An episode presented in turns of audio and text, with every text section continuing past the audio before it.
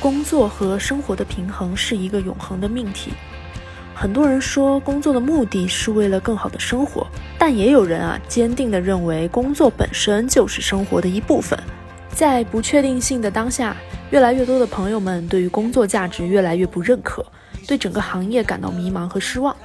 但神奇的是，也总有人从来不受外界的影响，只是一心想做好自己手上的事，沉浸于每天细微的进步。今天小鱼儿就为大家请来了一位微信视频号产品经理。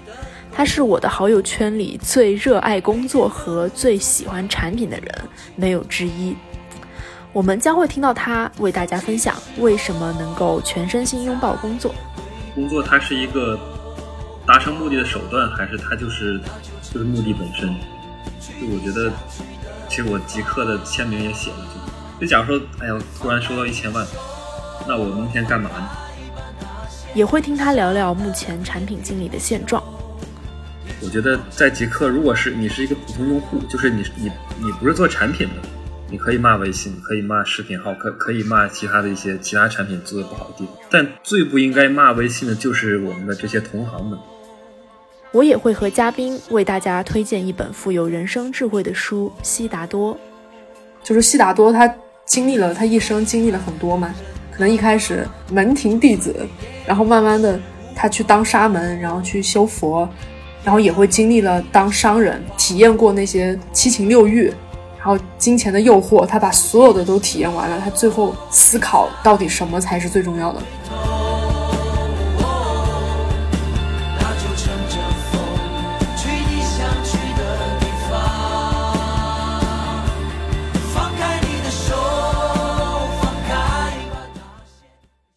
聆听火花，传播未知。大家好，我是小鱼儿，与你一起寻找生命的汪洋。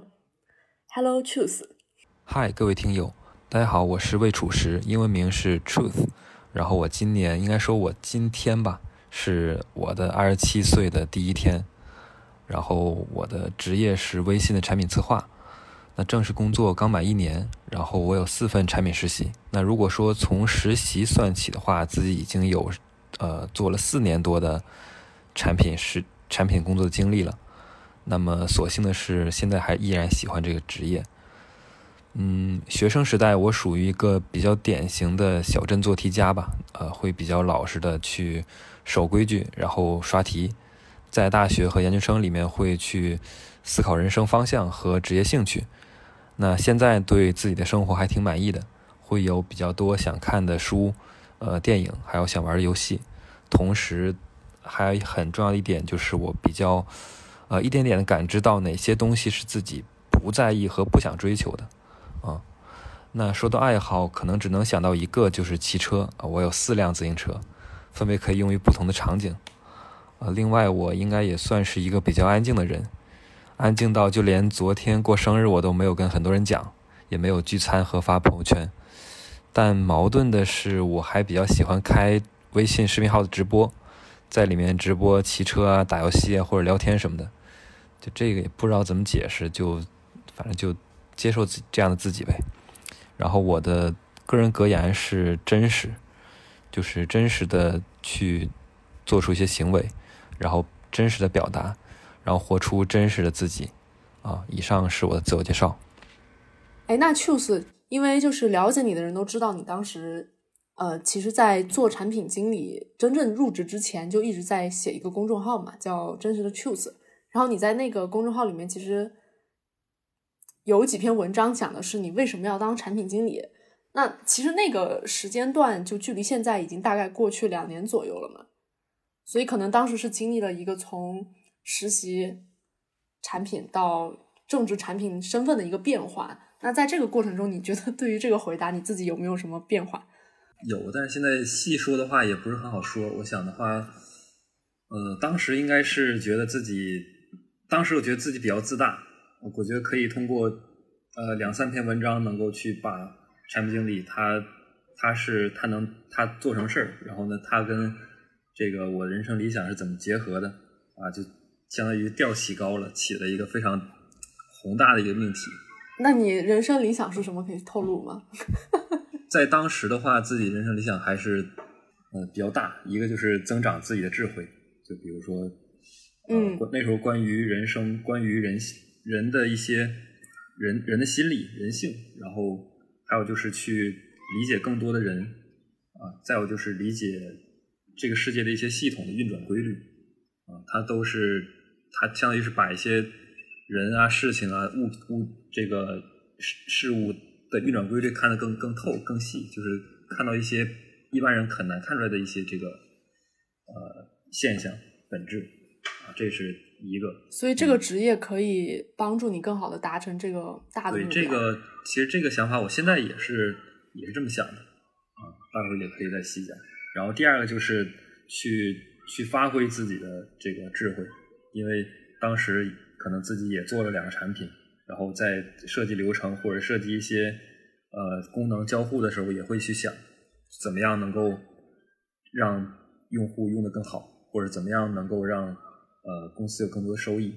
就是相当于发挥自己的智慧，然后来去做贡献。这这是我参与这个社会中积极参与这个社会的一个一个具体的表现吧。啊，这是我当时想的。哦，我听明白了，就是第一部分是输入对，嘛，为我自己，就通过输入让自己的智慧增长，然后在输入之后，你再把这个自己的智慧发挥出去，用到可实现价值对，这个是比较理想的。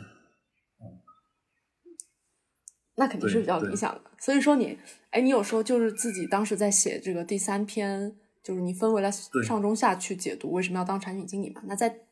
下篇你可能说提到了比较多，你你觉得做产品也有一些不好的体验，或者说没这么舒服的地方。对，这个是我当时也想写的。当时我二零一九年那个时候是我研二啊，我是我是研究生三年嘛，哦研二的时候我就想写，结果就是写不出来，因为我就是没有太多的这个工作经历，都是实习经历，而且实习生大家都知道，他跟工作正式工作人是非常不一样的啊。然后其实当时想写最后一篇，就是为什么他有这么多不太好的、不太不太满意的这个工作体验，但是我还是觉得啊，我想做，因为任何工作都是这样嘛。那我想写产品经理，那最近可能做了这快一年实际的工作，实际的这个是我需要需要呃有绩效考核的这样的一个正式的工作，然后啊、就发现了很多工作中一些不好的点，但是我仍然觉得它很真实，然后并且我我也更加坚定去去热爱它。哎，我觉得这个点就是你跟别人，就你跟很多人不一样的一个点，在于，就其实我们很多时候可以在社交媒体上看到人们就对于自己的工作有非常多的吐槽，比如说你去某，这是不是不太适合说呀，就去某蓝色 logo 的那个软件上去看到很多人会有很多吐槽，比如说，哎呀，产品经理就是干嘛干嘛的。哎，就设计出来都是什么乱七八糟的呀？就我也不喜欢这个，要不是他工作给我的这个工资高，我肯定不会去当他了。然后就会有很多这种对于工作负面情况的这种探讨嘛。然后大家其实都很能够共情，但我觉得你不一样的点是在于，你知道有这么多的可能负面的点，但你还是很热爱它。就这点是有什么？你是怎么做到的？嗯，这个我说不好，就是呃，我 我比较直接，因为因为我在嗯工作中这一年，而且我们作为校招生，就我作为校招生，还是会做组内比较最最低级、最基础的那些活，因为因为没有比我级别更低嘛，那把这些活交给我，那我就来做。嗯但怎么说呢？就这些活它的占比不是很多啊、我会觉得我自己的心态就是，呃，我需要我这份工作，我需要呃，这工工作中给我带来的各种各样的一些好的体验，比如说，我可以跟很优秀的人去讨论问题，可以去借助这个平台给微信的用户做事情，然后可以去呃提升我自己啊、再有就是可以吃到微信的饭，可以去微信每个月给我发工资发房补啊、就是相当于这么多事情，无论是公司给我的公司给我的福利也好，还是说公司给我提供这样一个可以思考、可以进步的这样的一个空间也好，我都觉得这个是公司给我的一些福利、一些好处。那么我作为成本，作为给公司提供的一些价值，那就是公司安排我做一些我我心里不认可的需求、不认可的事儿，或者是一些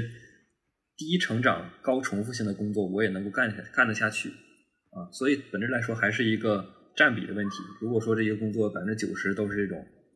没什么意思的活，那可能我也不愿意干。只是所以你觉得你现在做的很多需求也比较有意思？对我觉得，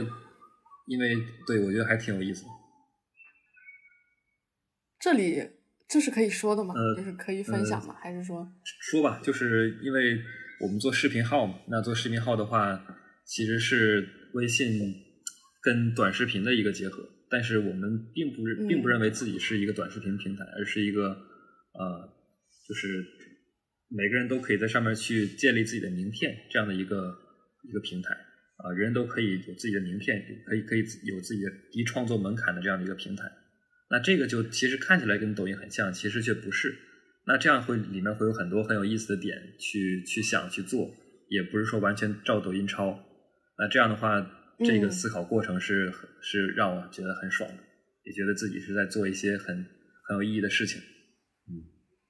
哎，所以就是你会比较享受，因为你是功能产品经理嘛。比如说，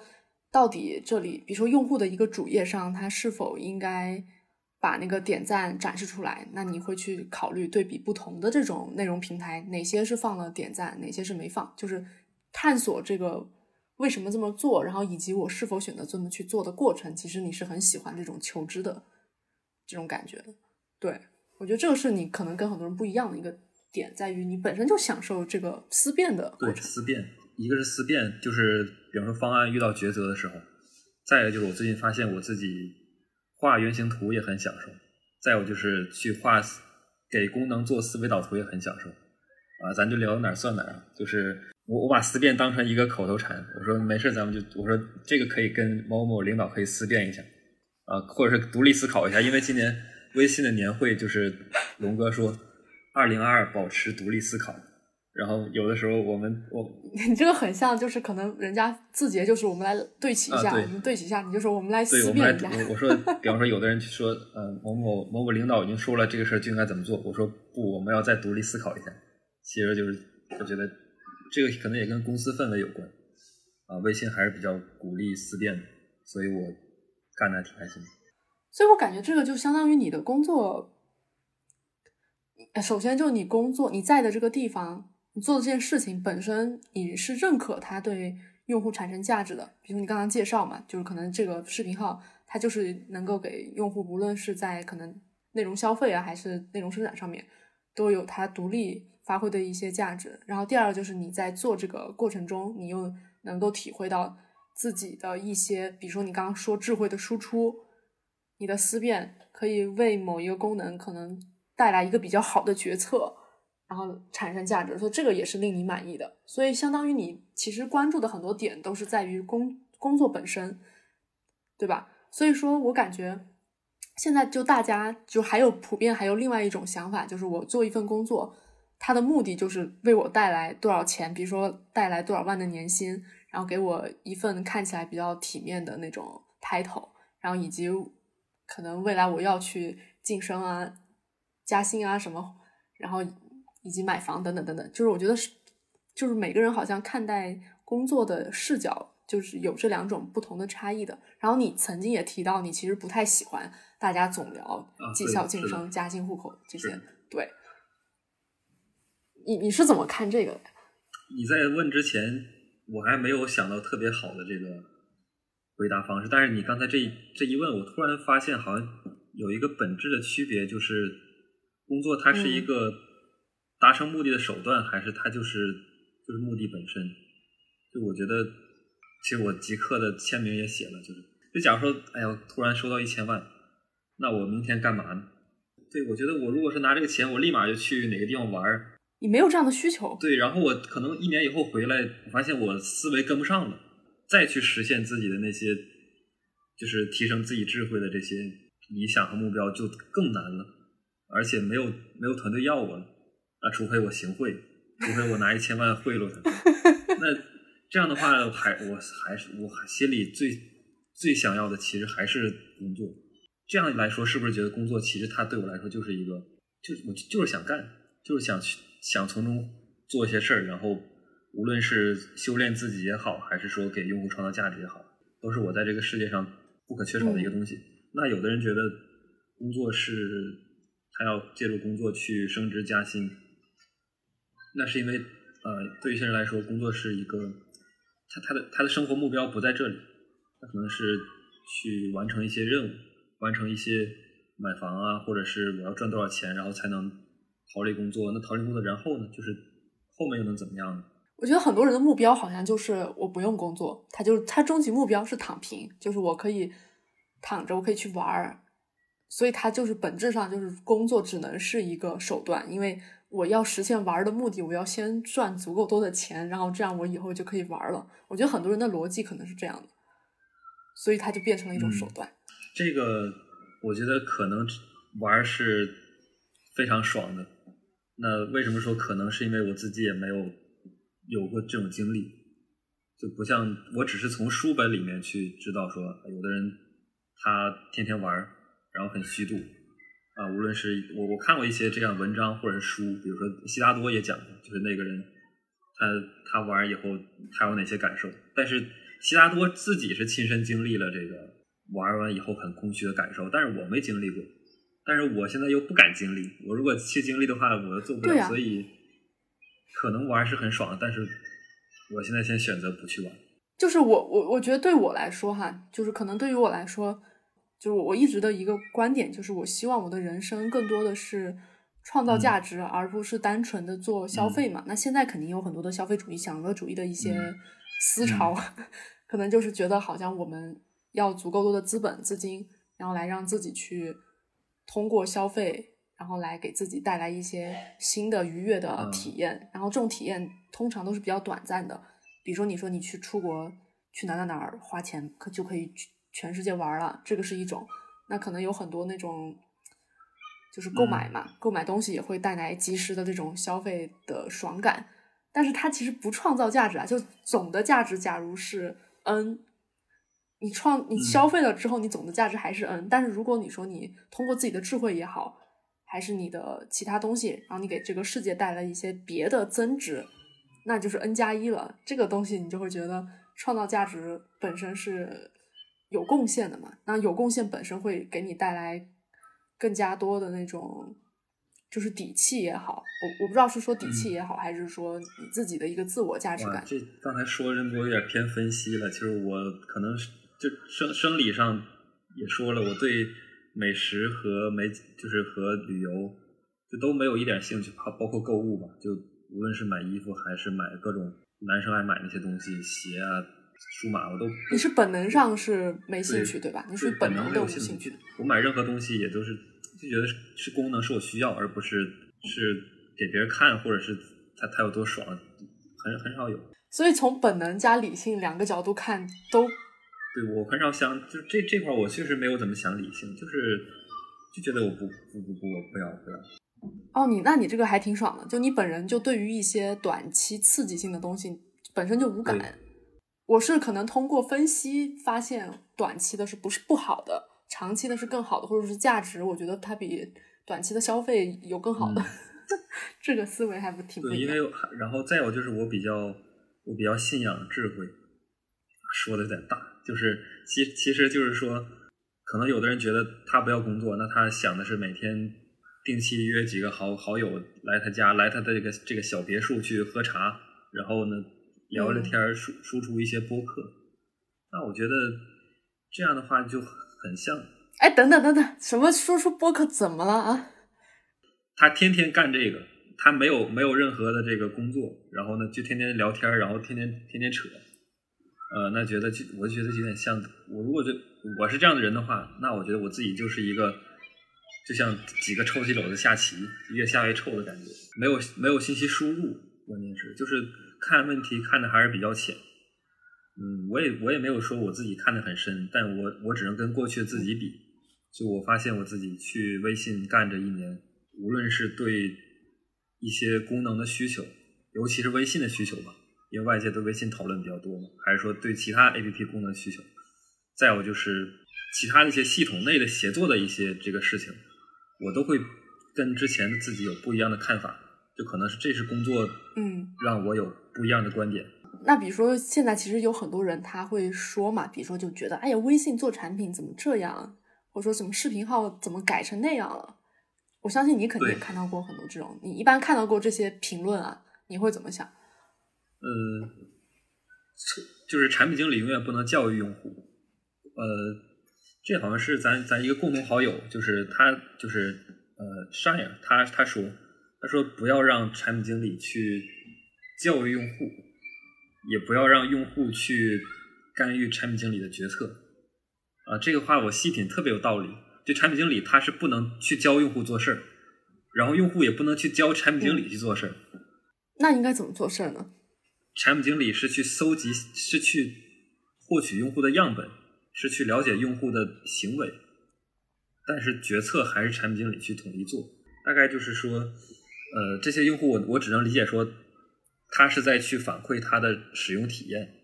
但是他的建议却不能采纳。那他说你你视频号应该这么改，比如说他觉得点赞太有压力了，那那怎么办？那他他给我另外一个极端更极端的解决方案，那是更不可行。就比如说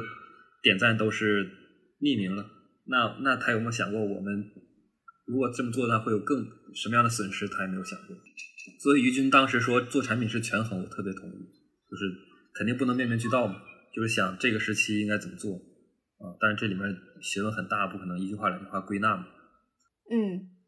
可能在我看来，就是相当于。每一个用户，就假如有一个产品是给一百个人用的，每个人都对于这个产品有不同的想法。那假如现在你的功能是这样，然后有八十个人他都觉得不满意，然后有二十个人很满意，那这个时候你可能改着改着变成有六十个人满意，四十个人不满意了。但是你无论再怎么改，都很难改成就是全部一百个人都满意。那所以说，我觉得在这种问题上，就总有少部分的人他会提出不同的意见。但这个你又去很难做权衡，但这个权衡就是产品经理的职责。对，就像可能很多人在上海疫情这个这个事儿，可能也会骂嘛。就是我也相信，因为无论是怎么样一个上面的决定落在个人的身上的时候，你的个体所有的感受都只能你自己承担。但是如果换位思考一下，可能作为上面的人，他到底怎么去制定这个决策也很艰难，因为总有牺牲者。是的。我觉得就是一个大的决策上，总有人是被牺牲掉的，那有一部分人是被保全的，就这个很难。这个事儿我也我因为我觉得我什么都不懂，就就无论这件事也好，还是之前俄罗斯乌克兰打仗也好，我就一点信息背景都没有，所以我肯定不可能发表任何观点。我就觉得让专业的人去做专业的决策就好，那我去尊重这个。对，所以可能对于事情本身，我从来也不敢去妄加评论，但我只是对整体。对。就是刚才说这种背后的一些原理，我觉得大概有这样的一些考量。但你要怎么做决策，我觉得我们完全也不敢去说些什么。那我还想再对这个事再多说两句，是因为我觉得在极客，如果是你是一个普通用户，就是你你你不是做产品的，你可以骂微信，可以骂视频号，可可以骂其他的一些其他产品做的不好的地方。但最不应该骂微信的就是我们的这些同行们。我。我不知道这这个播出去以后，我懂你，大大家会不会攻击我？其实我想说的就是，嗯，我觉得只有同行，就咱们自己都知道，自己做内部做一个东西，做一个功能，它上线以后，嗯，首先它上线之前，这个决策是谁做的？这个决策做做的到底对不对？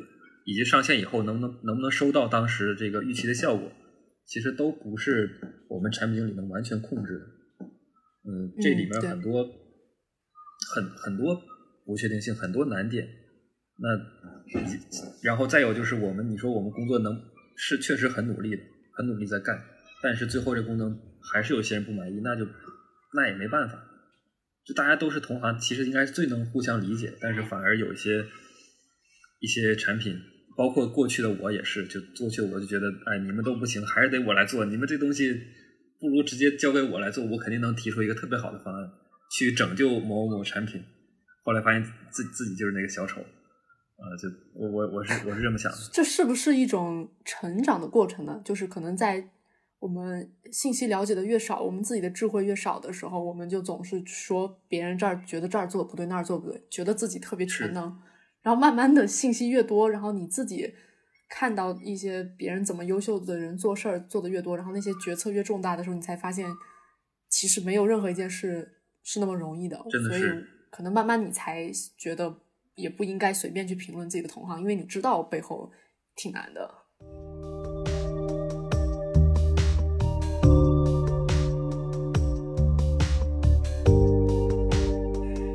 对，对，所以前面可能讲了比较多嘛，就是围绕产品经理这个工作啊，就 Truth 也讲了比较多他的自己的看法。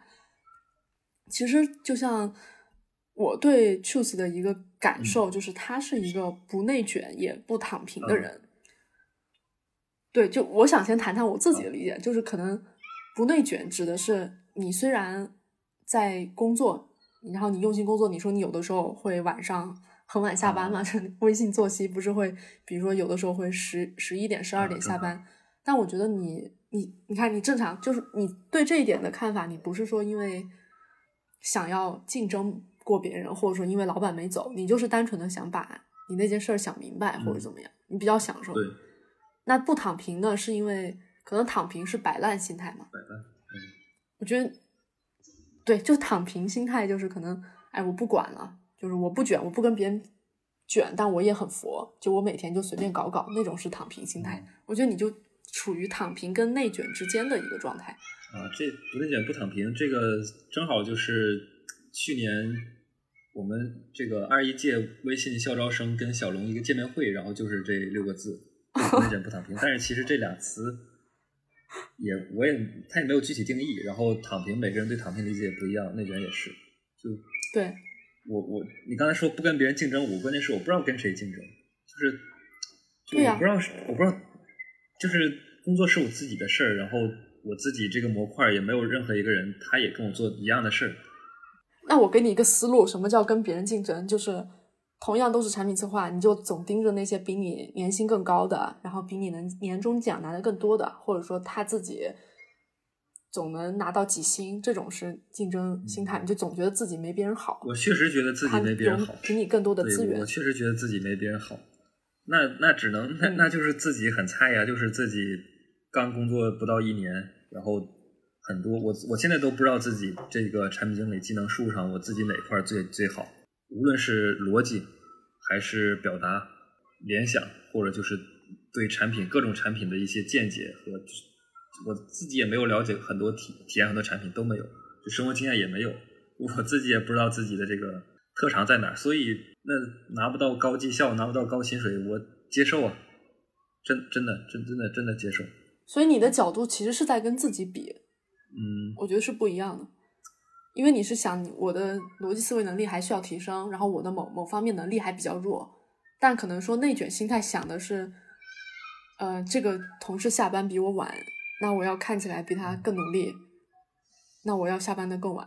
或者说这个钱比我多了，我就觉得我就只盯着那个钱，但你盯着是自己能力的不足和提升的空间。如果说比下班的话，我我们好像真的不看谁下班晚嘛，这个也不是不对，然后。还是觉得就自己能力不够强，那该是什么绩效就什么绩效，该是什么薪水就什么薪水。那自己想提升就周周末少玩会儿，然后多多多多反思反思，不就就可以了？对，这这是一种选择。所以你你如果说这个就你管这个叫不内卷的话也行，就是没有特别想的。对，之前不是有一期 Steve 说的播客，其实讲了对于躺平的理解，放放弃竞争是吧？嗯，这这这个跟竞争没对我来说跟竞争没关系，我不知道跟谁跟谁去竞争。就你没有，通常总活在一种焦虑中。这个比如说，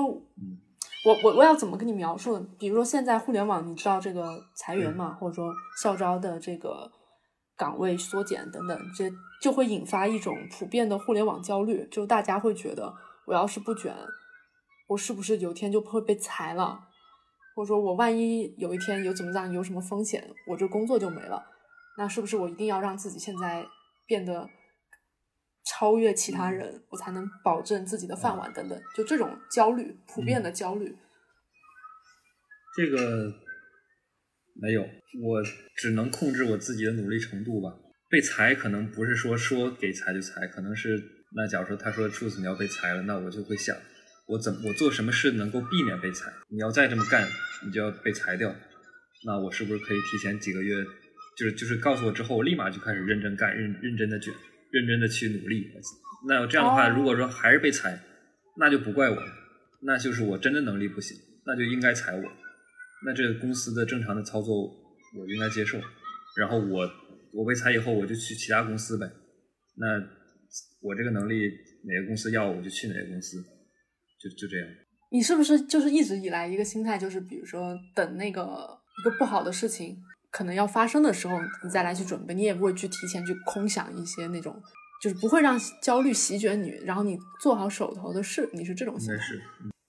哇，这个确实挺难。就对于有的人来说，可能比较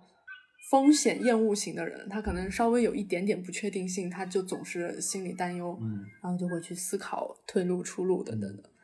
这你说这个让我想起来，我一一五年、一五一五一六年，就是七年前，就是我大二的时候，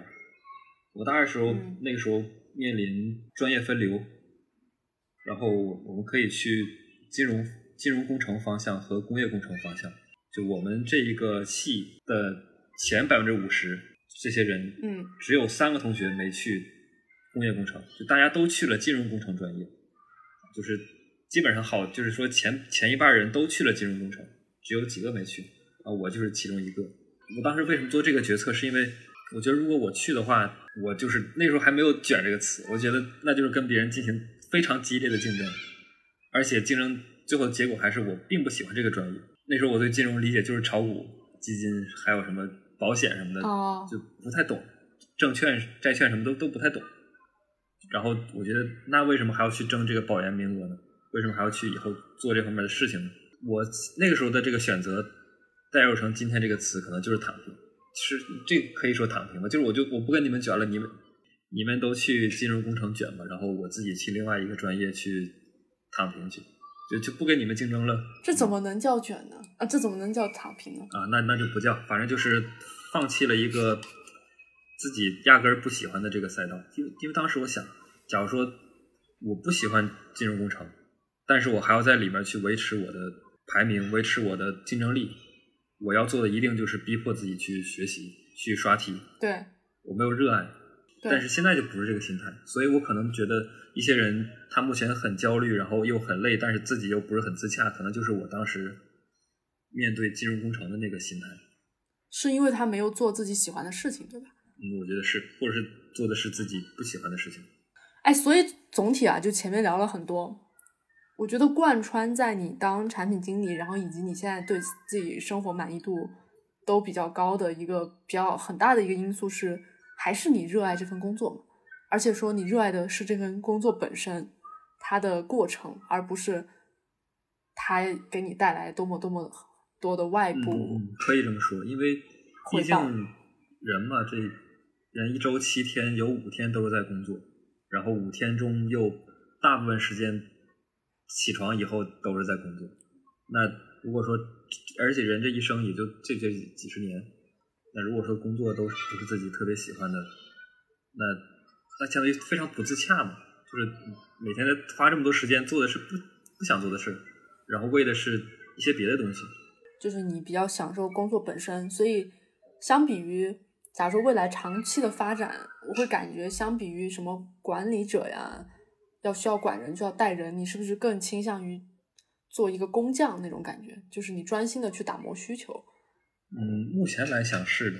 但以后怎么想就不知道，因为可能发现，哎，管人也是一种智慧。然后管人需要，其实管理者不一定是管人，他是管，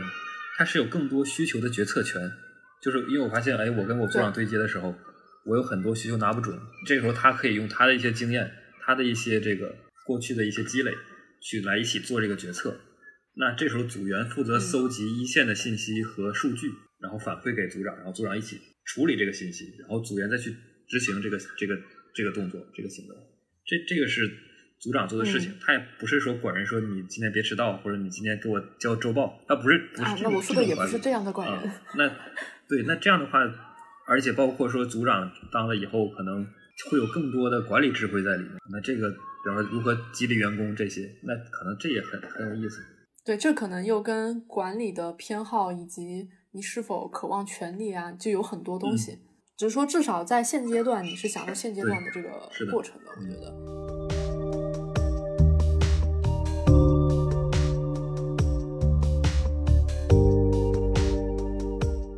那其实，嗯，我跟 Choose 呢，在平时啊。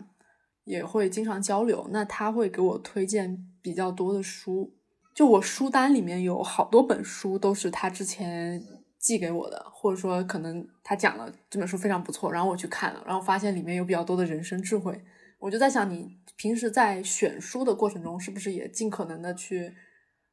读那种增长你智慧的书？因为你提到了你这个人生目标嘛，是想做一个睿智的老头，所以我觉得你可能看书的偏好也是这样。嗯，因为我看书看的实在太少了，所以只能用有限的时间多看一些反复被人推荐的一些书。哎，你好像也有一个习惯，会经常看第二遍，或者有的你觉得对于人生有价值的那种播客，你也会去反复听。因为不愿意听新的，就是听新的话太累了，看新书太累了。但是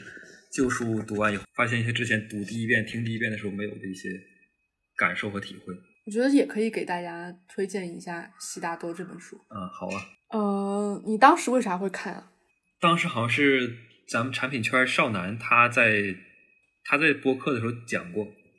然后其实，在讲之前，一八年，我一个特别好的朋友就说《悉达多是神》，就《悉达多》这本书是神书，让我一定要看。但我那个时候没看，呃，可能是时候未到。那这时候少男又推荐，加上我发现，哎，这本书真的很短，那我就读一读吧。然后发现读起来特别通顺，特别特别快，特别爽。我记得我也是，你先给我推荐，那个时候我因为。完全不了解，没啥感觉。后来也是看到好像少男推，然后一个极客关注的集友，他看了很多书，他也推，我就决定去看了。然后当时我还记得我是在一个奶茶店，就我找个地方坐着嘛，我在奶茶店把看完了，看完之后大受震撼，就我觉得整个人悟了的那种感觉。对我来说，就是影响应该是，如果用两个字概括，就是具体。可能之前。自己还是确实像那个乔文达一样，特别信奉书本。就无论是看一些知乎回答，还是去看一些公众号文章，或者看一些书，尤其是《原则》那本书，或者是《高效能人士七个习惯》，其实都是都是说理性质书。但我那时候就特别迷信这种书啊。然后他们说这个事儿是不好的，你应该这么做；那个事儿你应该这么做啊。不能别人对别人说你不能追求荣华富贵，你不能追求声色犬马，你应该。这样做才能获得你想要的东西。那我发现全都是别人说的，但之前还是自我感觉良好。但读了悉达多以后，我觉得觉得我也要，我要我要自己去找答案，自己去自己去探索一些事情，去发现一些无论是生活还是做产品的一些智慧，而不是光去读书，光去光去看。哎，这点我也有比较多的体悟，是在于，就我觉得现在很多人因为因为追求高效嘛，所以他总会关注方法论。就想快速的通过他人的一些悟出来的知识、经验、学说等等去，好像有个方法论。那我要达成某一个目标的时候，我就照别人的方法论去做了。但可能我自己哈，我还是觉得每个人真的是完全不同的。每个人自己是什么样的性格，他的人格以及外部的一些环境都很不一样。那只能说，如果你想找一个问题的最好的答案。还是说你自己先想清楚自己的目标是啥，然后你自己是谁，把我是谁想清楚了和我要去哪个地方，比较就是弄得比较清晰之后，我在他们俩之间画一条线，找到属于自己的最佳解法，而不是说什么东西都是去找别人的。就这可能我自己是的会这么看这件事情。然后在悉达多里面可能也是嘛，就是可能那个和他一样的，就是你刚刚说那个乔文达，他也是总想去学别人的知识。但是悉达多在这一生，可能都在寻找自己的答案。就这样的话，会觉得很真实、很踏实。从真实的工作实践中，确实能够获得不一样的这个体验，而不是天天去一些社产品社区上去跟别人聊产品，去分析产品，去去觉得产品应该这样子去指点江山。哎哎，我们俩之前建了一个产品社区，难道不是天天就在分析产品吗？嗯，是，咱咱之前建那个也也是有这个问题。确实确实，我其实曾经就是面试嘛，我在面试的过程中，就我要要求反馈，就也有面试官会跟我说，他说看到我写很多那种产品思考，可能整理在自己的知识库里，他觉得这个很好，但是还是需要通过经验，然后在实践里面去验证。佐证一件事情到底怎么样，然后慢慢的析出一些方法论，因为你空想真的没办法，就空想是思辨嘛，但思辨跟你的实践还是得结合。然后我觉得悉达多还有一个点是，就是就是悟道的一个过程。就我们很多人也是说想追求一个追求道理，或者说想悟了。但是我觉得悟了也是很多东西要先入世再出世。就是悉达多他经历了他一生经历了很多嘛，可能一开始门庭弟子，然后慢慢的他去当沙门，然后去修佛，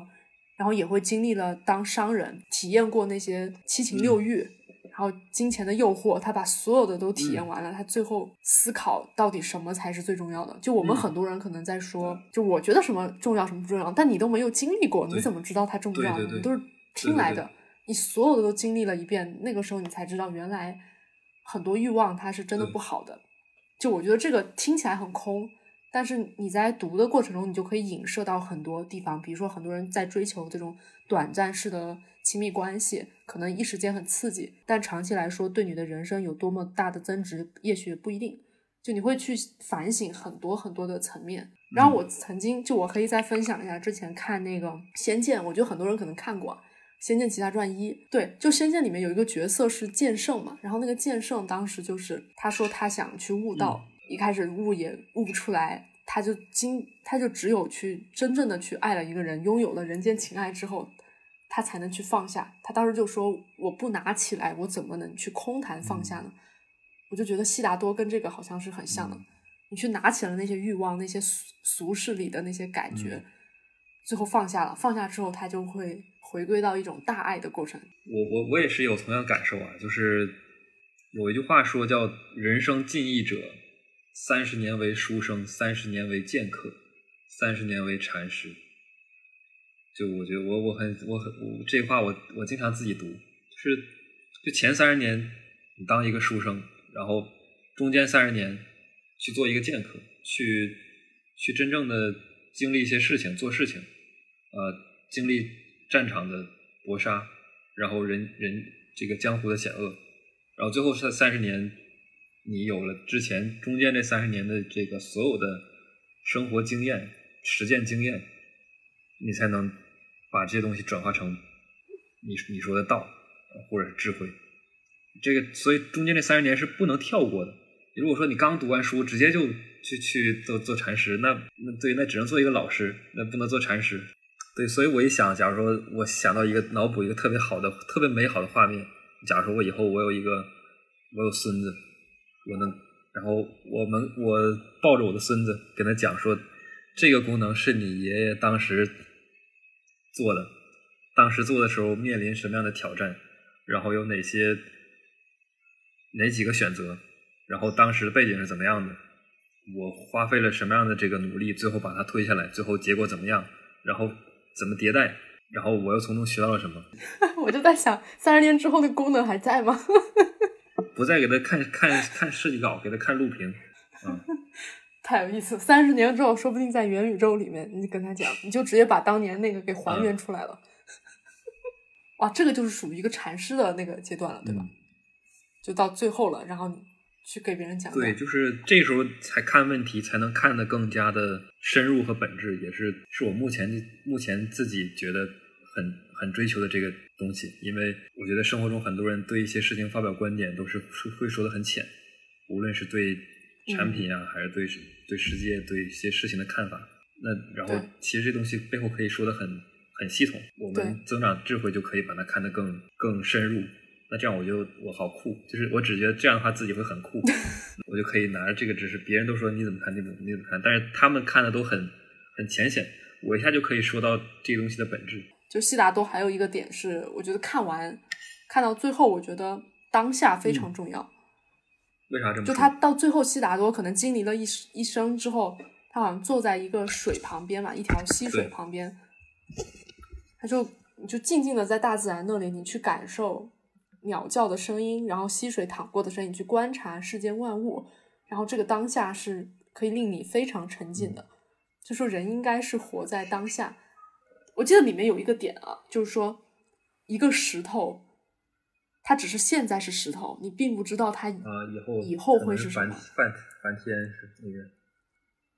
对吧？就一个石头，它以前可能是一个沙尘，然后未来它会被雕琢成一些别的形态。它只是在当下此时此刻是石头，所以你应该感受的就是完全沉浸的现在，而不是说以前是什么，我要成为谁。可能每个阶段嗯你都是完全不同的你。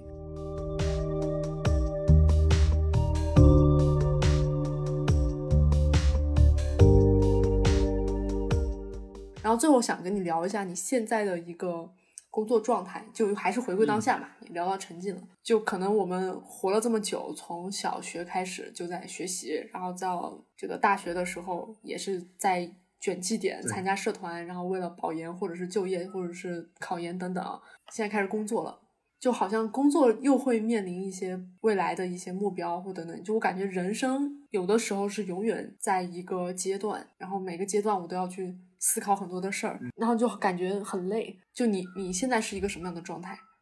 我觉得过去还挺累的，现在就不累了啊，这这个是真的。对，我觉得你现在为什么不累了？嗯，之前公众号里也写过，就是总的来说，就是现在觉得自己是到了到了终点，或者说到了目的地，不会这个意思暗暗示就是说，我既然到了目的地，就不需要再努力去做一些为了到下一个目的地而去不得不做的一些事情，而是说我我到了终点，到了目的地，我就可以完全沉浸去做一些我真正想做的事情。目的地指的就是你想要的一种生活状态。对对，是一种状态。因为就打个比方，像之前呃去迪士尼，在去迪士尼之前，自己需要打包行李啊、查攻略，然后坐地铁，然后打车，然后排队检票、安检，这都是很不喜欢，但是不得不做的事情。但是到了迪士尼之后，发现哎，这一块也是公园，那块也是一个玩的东西，就你天天就想着怎么玩，怎么去去过好当下，不会去想哎，我现在我还要做什么努力，还要准备什么东西，不需要。我还想到一个思路，啊，就是关于去迪士尼。就你刚刚讲的是，可能以前一直要想着做准备嘛，那你现在是到达目的地，你就可以好好的玩了。对我觉得还有一种是，就我们去迪士尼，可能目的地是为了享受这里的风景，然后体验这边的那种呃美食啊，还是他那种游乐场的那那种好玩的东西嘛。但有有一种情况是，我到了目的地了，结果我就是为了拍照打卡发到某个地方，所以你可能在目的地的时候，你也没有很沉浸，你都在想怎么样去拍照，然后到时候让其他人给我点赞。就现在可能很多去一个地方发朋友圈也是这样的，那你就还是会忘记你在迪士尼的那种很沉浸的体验，就你永远是有很多的想法和念头在你的脑海里。你那这么说，这些人的目的地不是迪士尼，而是而点赞，点赞。那点赞能作为一种终点吗？对于一些人来说可以，每每天都有很多人夸你，每天都在沉浸说，哎，我怎么拍的这么好看，或者我怎么被拍的这么好看，每天都在想这些。社交媒体来给我们去打造了一种新的终点。嗯对，因为就之前自己确实，比如说我考上一个好大学，那可能确实有人夸我，但是他夸我归夸我，还是上大学是给自己上的。对，我觉得像这种，比如说，如果你把点赞视为一种终点，那这种终点是很容易坍塌的，嗯因为它永远是建立在外部一些人对你的评价里。那一旦这个评价没了之对后，你对自己的终点就坍塌了，你就很难去嗯找到一个新的地方来承载嗯你这种状态了。但如果你把每一个当下去作为自己沉浸的时候的作为终点的嗯话，你就不会坍塌，因为你知道过去已经过去了，未来还没来，嗯你拥有的只有现在嘛。嗯，啊，你我怎么今天那么哲学啊有点跟不上了。我我今天很，我今天非常的哲理啊。对我没有想那么多，我就觉得，哎，大白话说就是之前我要我要为了，比方说考好大学、找好工作，那可能我妈就说了，说你以后要是想过好生活，就是考好高中、好大学、找好工作、娶好媳妇儿，然后生好孩子，然后好孩子再继续上好好高中、好大学，就我已经完成了前面这些了。这就是山上有座庙，庙里有个和尚，和尚跟他讲故事，说山上有座庙。对，或者是放羊，然后放完羊赚钱，赚钱让生孩子，孩子继续放羊之类的。我已经完成了前面这些任务，但我不需要我，但我现在觉得我已经到，我自己已经到终点了，就没有那些手你段不还没性的任务。生娃吗？呃，之前那些事儿都是都是手段，就是我不可否认说，比如说中国的，我从九年义务教育或者高中学到很多知识，但是它毕竟是升学选拔考试的一个手段，包括大学，大学我也读了很多书，但是也不可不避免大学要保研，然后研究生也要去准备实习，但是实习一方面是积累工作经验，另外一方面还是为了最后的找工作。有的时候，比如说刷题，就是你能不刷，比如告诉我我可以不刷题直接上南大，我确实可以直接选择跳过它。直接去上上南大。但现在就没有那种感受，现在就是我工作也很享受，然后生活的话吃的很好，公司给我弄很好吃的饭，然后周末可以骑车，可以聊天，可以去看一些书，看一些。之前没有机会看的一些小说，听一听播客什么的，好像暂时是没有生活很美好，对吧？对，只能说暂时没有什么这个要要求和和压力。但是之后组建家庭，或者是有其他的一些一些任务要做，或者父母老了，或者是怎么样，还是会有很多新的挑战。只能说目前这个阶段我是享受的，但下一个阶段他也会有他的一些快乐啊和他的痛苦，我也会我觉得也会正常的接受吧，不会说去害怕或者或者说希望。跳过当前这个阶段，去直接快进到下一个阶段。嗯，没有，我不会说赶紧给我快进到退休，我没有这么想。所以你是每个阶段只担心每个阶段的事情，然后并且找到那个阶段的终点，就其实很好。然后等下一个阶段来临的时候，可能会面临问题，但是你也觉得等问题来了，到时候。再逐一的去对，对我现在是没有担心什么，因为晋级答辩还有还有个几就是最后一个问题呢，就是你觉得你为什么会有现在的这种状态？就是这种觉得现在生活还蛮美好，并且有一定的信心来应对接下来的人生旅程。呃，为什么有现在这个状态？好像是在说我现在这个状态特别好，然后把我立成一个标杆，就让大家都就比好像显得自己高高在上的样子，给我搞有点压力。我觉得。这个问题好好难回答，嗯，为什么我现在这个状态？就这个问题就像我问你，你为什么你你今天为什么长得这么好看，或者你今天为什么身材这么好一样？就你你怎么能解？我我来给你一个回答的思路，比如说我为什么长得这么好看？一方面是外，一方面是父母的基因，对吧？然后再一个是自己的努力，比如说自己的化妆，然后等等，然后还有自己的心态，然后以及现在环境，可能其他人都很丑，可以显得自己很漂亮，就是。我只 就给一种思路。你为什么基因这么好呢？是因为你你爷爷奶奶、姥姥姥爷基因好？对呀，就这都是答题的思路呀。那我为什么太搞笑了？没有，我没有说我自己长得好看啊，我只是在拆解。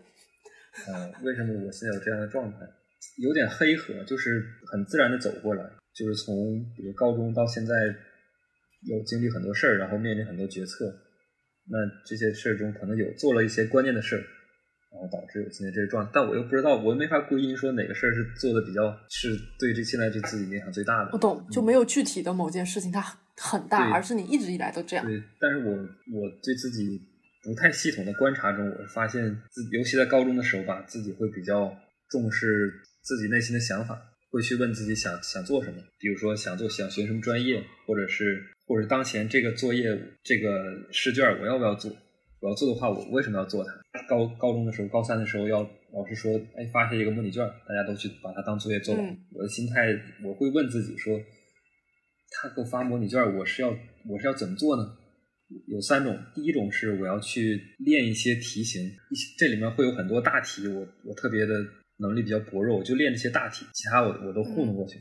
然后还有一种就是我要去锻炼我的解题能力，把所有题都做好，做完做好。那这样的话。就是我就正常的答，然后可能是写一会儿，然后休息一会儿，再写，再休息一会儿，这是第二种。那第三种就是我要去锻炼自己的考试模拟考试的能力，就是临场答题的能力。那这个时候肯定就是穿的很正式，然后桌子摆的干干净净，然后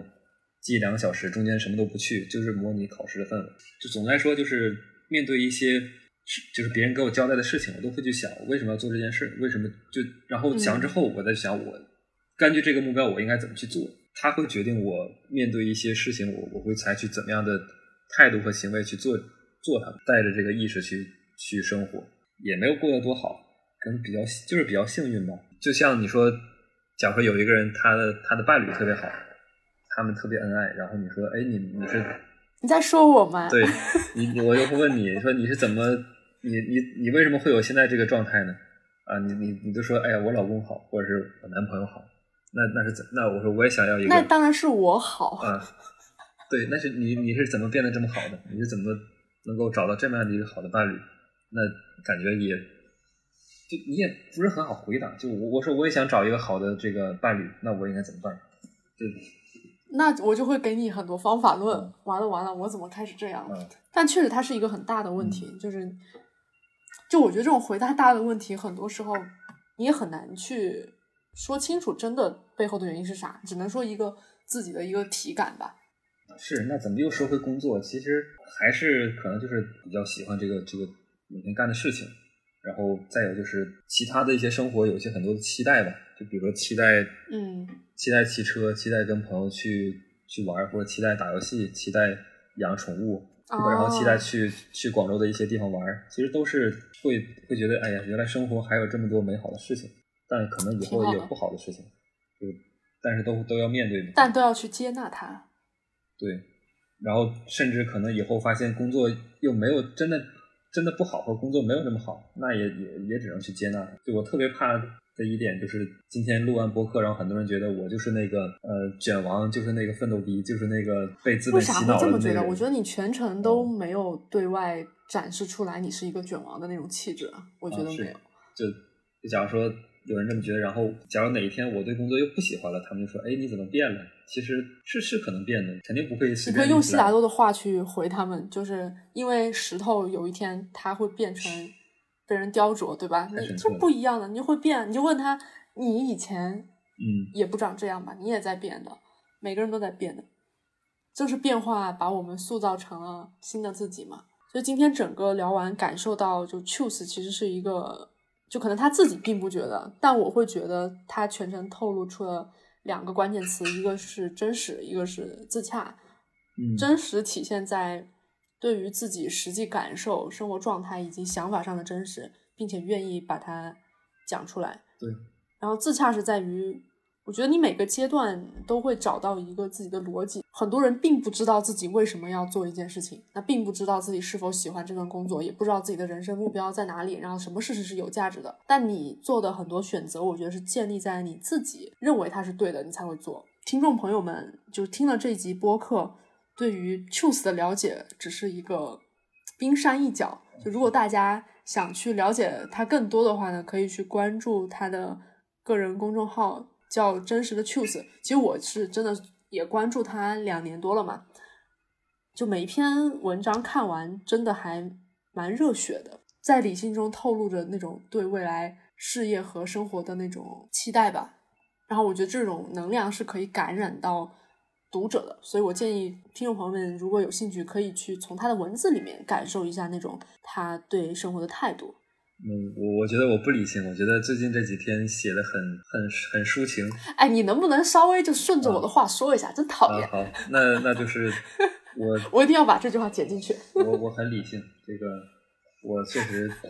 写的很认真，然后也觉得自己很热血。嗯，我都忘了我要说啥了。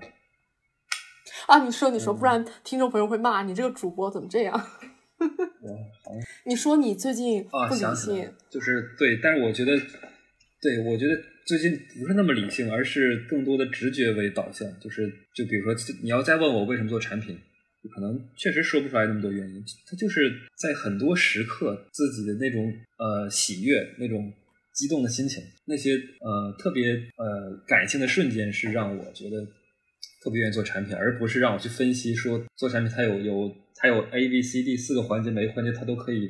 啊。我做这件事的时候，真的尽管说想方案可能很很头大，或者是要说服别人，又被别人给说服了，或者是要有其他的一些事情，但是是是心里告诉我的，而不是说脑子告诉我。然后今天这期节目大致就到这里。然后所有的听众朋友们，你们如果对于产品经理啊有什么疑惑，可以在评论区留言，也可以去 Choose 的公众号里面，或者说在极客跟我们俩互动。嗯。然后另外呢，就是大家可以在小宇宙、喜马拉雅、QQ 音乐，还有苹果播客都听到我这档节目《宁波微步》。那我们就下次再见，嗯，拜拜。拜拜。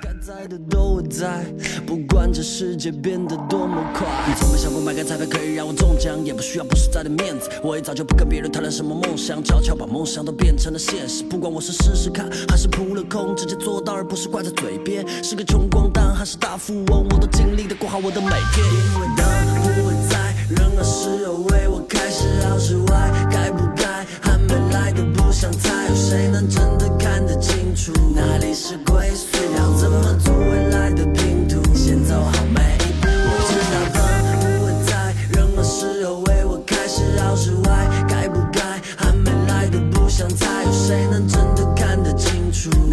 是归宿。